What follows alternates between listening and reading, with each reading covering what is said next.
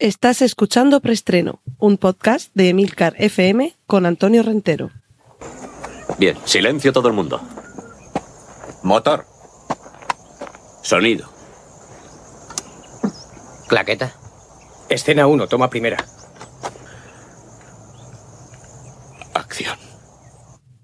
Saludos, soy Antonio Rentero y os doy la bienvenida a Preestreno, el podcast de Emilcar FM, donde cada semana repasamos las últimas noticias de cine y series de televisión.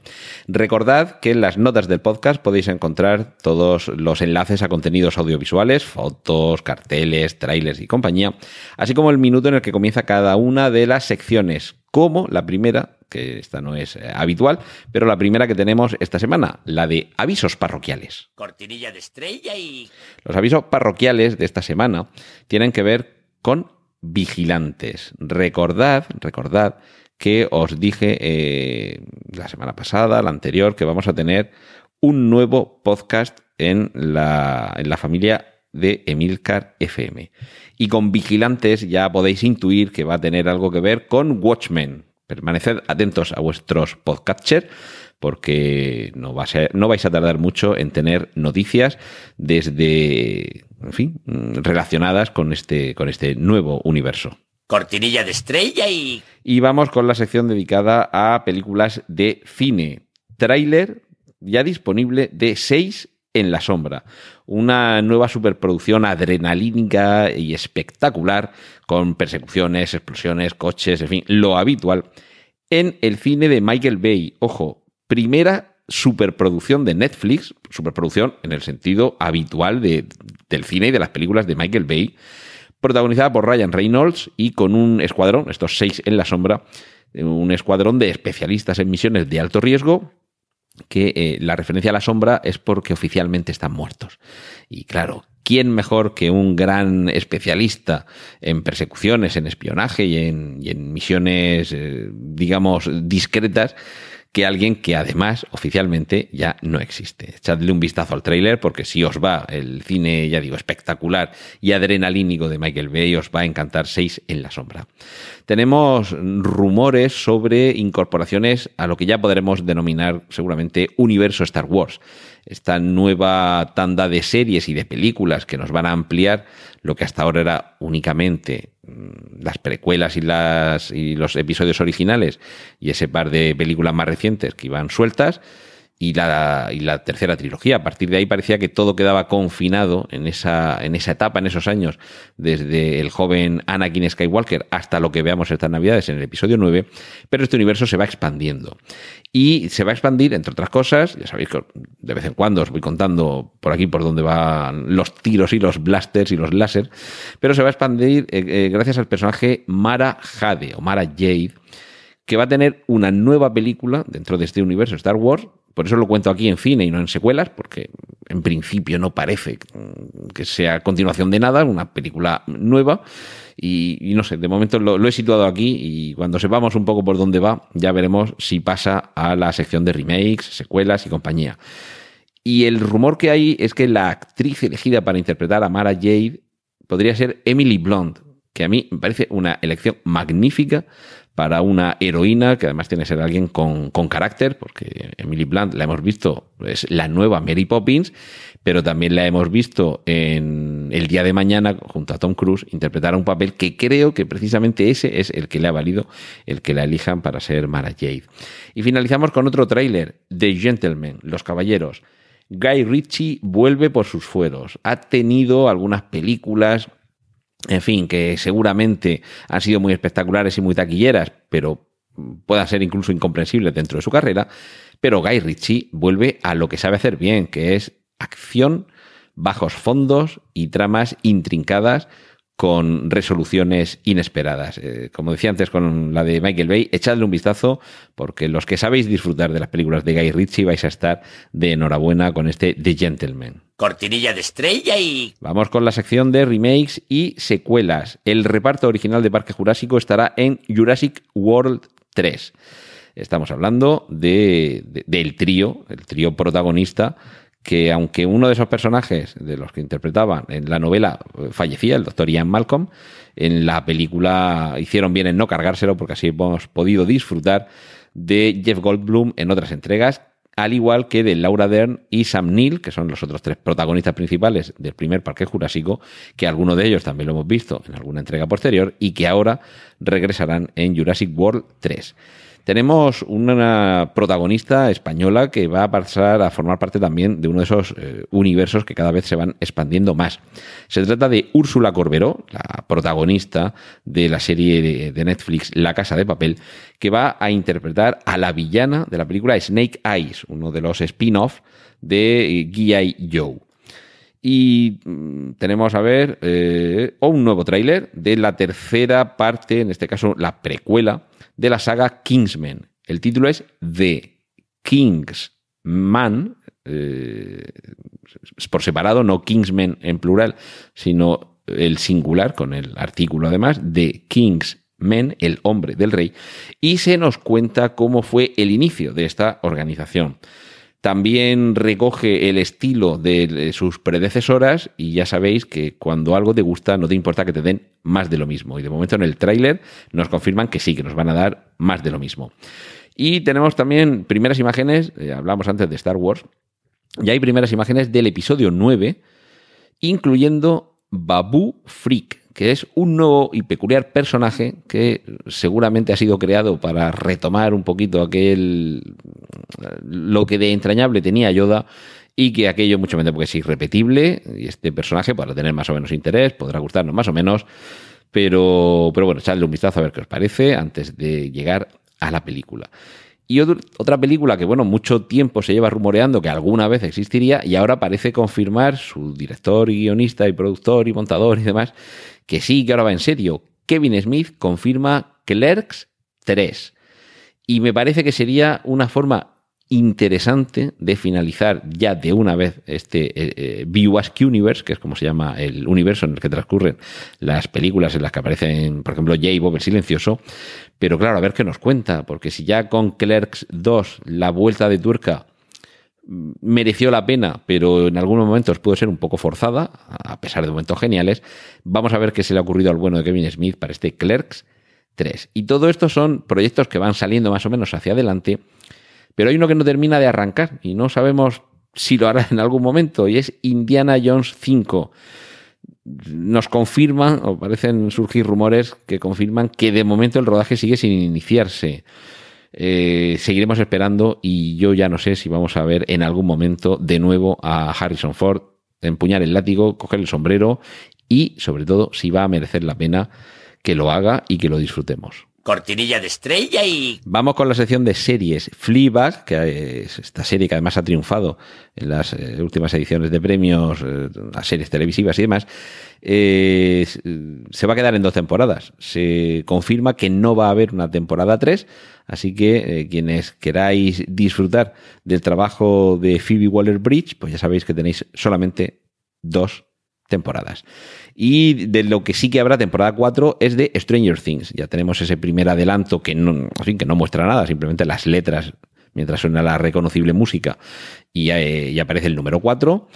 Y lo que sí que sabemos es que ya no vamos a estar en Hawkins. Ese es el mensaje que nos traslada el, el tráiler jugando un poco con, con, el ya no estamos en Kansas, eh, Toto, que era lo que decía Dorothy a su perrito, en lo que, ay, madre mía, iba a decir lo que mientras se en el Mago de Oz, pero, pero aquí se ha tomado eh, un poco esa misma fórmula para explicarnos eso, que ya no estamos en Hawkins, es decir, salimos de ese universo en el que dices, a ver, en un pueblo tan pequeño y tan perdido no pueden estar pasando tantas cosas, hay incluso espías rusos subterráneos, en fin, esto ya demasiada locura. Vamos a ver, porque se supone que hay para aparte de esta temporada 4, al menos para una, si no incluso para dos temporadas más, pero también se tiene que hacer un poquito, se tiene que dar un poquito prisa porque se les van a hacer mayores los, los actores. Y relacionado también con esta noticia, sabemos que Netflix ha contratado a los hermanos Duffer, que son los creadores de Stranger Things, para otros proyectos de los que aún no se ha eh, dado a conocer ninguna información. A ver, está claro que Stranger Things ha sido una de las series más exitosas de Netflix y que si tienes a dos personas con talento, con creatividad y que además son capaces eh, de concitar tanta atención a lo largo de estas últimas tres temporadas y ya van para la cuarta, lo que tienes que hacer es amarrarlos, que seguro que tienen algo más interesante que ofrecerte a ti como empresa y que ofrecernos a nosotros como espectadores. Lo que sí que tenemos ya también es el nombre de la... Y eh, bueno, esto lo veremos eh, próximamente porque me parece que es ahora, no sé si era en noviembre o en diciembre cuando se estrenaba y veremos eh, su trabajo. Pero previamente sí que hemos visto cómo trabaja esta, esta señora en algunos episodios de Jenica Jones, Iron Fest o El hombre en el The Man in the High Castle, El hombre en el castillo. Es decir, que no estamos ante ninguna desconocida del mundo de las series y además con, en fin, con comprobado éxito. Estamos hablando de series que han funcionado muy bien. Y finalizamos la sección de series. Jim Parsons, eh, Sheldon Cooper, estará en una nueva serie que prepara Ryan Murphy para Netflix. Es decir, que un poquito más allá de que lo hayamos visto en muy pocas películas y que para todos sea ya ser Don Cooper quizá para siempre, va a ser eh, uno de los coprotagonistas de esas series que ya en su momento os, expliqué que Netflix habían enganchado a Ryan Murphy para, varios trabajos y que en uno de ellos va a estar eh, este, este actor. Cortinilla de estrella y... Y vamos con la sección de cómics. Madame Web es un personaje del universo Marvel sobre el que quizá deberíais leer, porque es un personaje muy interesante y que además da, da origen a diversas interconexiones entre otros personajes. Todo ello dentro de un universo, hoy estamos de universos, fijaos, que también va creciendo. Y de hecho es el que le da título a nuestro capítulo de hoy. Spider-Man también vuelve por dos razones. Primero porque eh, el Spider-Verso, que es eh, lo que procede de la película de animación que se estrenó hace poco y que me parece una de las mejores películas de superhéroes de, todos los tiempos, eh, crece permitiéndonos conocer a todos esos personajes que, en fin, conviven alrededor de Peter Parker, perdón, Peter Parker Spider-Man. Pero es que además de que esa va a ser una de las próximas películas del Spider-Verse, es decir, animación, también hemos conocido recientemente que por fin se han puesto de acuerdo en Sony y Marvel Studios y Spider-Man vuelve al universo cinematográfico Marvel, aunque de momento solo sea por dos películas. Una en solitario y otra en la que participaría dentro del, universo Marvel. Eh, no vamos a decir Vengadores 5, pero porque eso vamos a tardar mucho tiempo, pero seguramente en, en Los Eternos, por ejemplo, eh, lo, podríamos llegar a ver, en, en Thor, eh, Trueno, Amor y Trueno, en fin, en alguna de estas es posible que aparezca. Y esto nos da esperanzas de que se sigan poniendo de acuerdo para que Spider-Man siga apareciendo en las películas del universo Marvel. Quien sí que va a estar eh, en el universo Marvel, y este es posible que en Vengadores 5, o por lo menos que aparezca integrado en los Vengadores, aunque aparezca previamente en alguna película, va a ser el Luke Cage que ya hemos visto en la serie de Netflix. Seguramente junto a Daredevil, la mejor de todas las series que en Netflix se hicieron del universo Marvel. Había otras un poquito. Jessica Jones también está muy bien. Iron Fist era un poquito más irregular. The Defender no estuvo mal. Pero seguramente eh, la más sólida era Luke Cage. Y no es mal premio que su personaje llegue a la pantalla grande.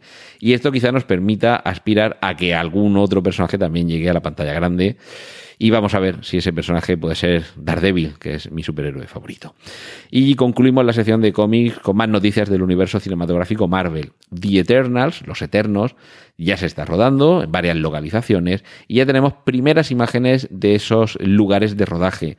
A mí me, me, ha gustado especialmente las fotos que proceden del rodaje aquí en España, en Canarias, unas puertas como las puertas de Istar, estas puertas que están eh, tapizadas con mosaicos de, antílopes y, animales similares y que hoy podemos ver en un museo, pero que en la ficción de los Eternos vamos a ver en su emplazamiento original. Las fotos nos remiten a, lugares remotos entre sí geográficamente en distintos puntos del planeta y sobre todo muy distantes en el tiempo. Y es que los Eternos, como ya se nos explicará en la película, es una raza que, que lleva mucho tiempo mm, dando tumbos, de ahí quizás su nombre, y que ya tuvo una presencia eh, importante en el pasado de los superhéroes. Cortinilla de estrella y... Y vamos a ir finalizando con la sección de adaptaciones, porque Alex Ryder, que tuvo una película, es un personaje de novelas, para, novelas juveniles, ya tuvo una película en la que no alcanzó demasiado éxito, pero ahora van a probar con una miniserie A mí la película mm, me gustó. Sí que es cierto que no es una grandísima película, pero es una película muy entretenida. Y sinceramente de esas películas que dice, bueno, quizá se merecía haber funcionado un poquito mejor. Vamos a ver si ahora tiene esa segunda oportunidad como miniserie. Estad atentos. Alex Ryder, escrito ese Ryder, pues como suena, Reader, R y latina D E R. Y Travis Knight, que es el director de Bumblebee, va a, dirigir, finalmente es eh, el elegido, para dirigir la adaptación de Uncharted, el, videojuego que va a tener transposición cinematográfica, como ya llevamos tiempo recordando, con el rostro de Tom Holland, el Spider-Man actual. Y vamos a finalizar esta semana con el tráiler de la Guerra de los Mundos versión BBC. Atentos, echadle un vistazo al tráiler porque me parece que por un lado es la versión más fiel de todo lo que hasta ahora hemos visto en cine de la Guerra de los Mundos. Recordad la, la, versión de los años 50, eh, espectacular con sus efectos especiales, y, y, la versión más reciente de Steven Spielberg. Y en esta, de hecho, hay algunos momentos en los que, no sé si claro homenaje o que realmente es la mejor forma de contar determinadas situaciones, pero nos va a recordar, eh, ya veréis dónde, y en qué nos va a recordar mucho precisamente a la versión de eh, Steven Spielberg. Pero la novedad y por eso decía lo de la fidelidad al original, es que la BBC ha ambientado esta producción en la época en la que Herbert George Wells ubicó los acontecimientos de su libro La Guerra de los Mundos. Es una época victoriana y en la ambientación tanto arquitectónica como de vestuario, lo que se nos está remitiendo es algo muy querido por muchos, que es el steampunk no tanto en los trípodes, los, los invasores alienígenas, que tienen un aspecto bastante, podemos decir, moderno, porque sí parecerían sacados de una película con efectos especiales y diseños actuales.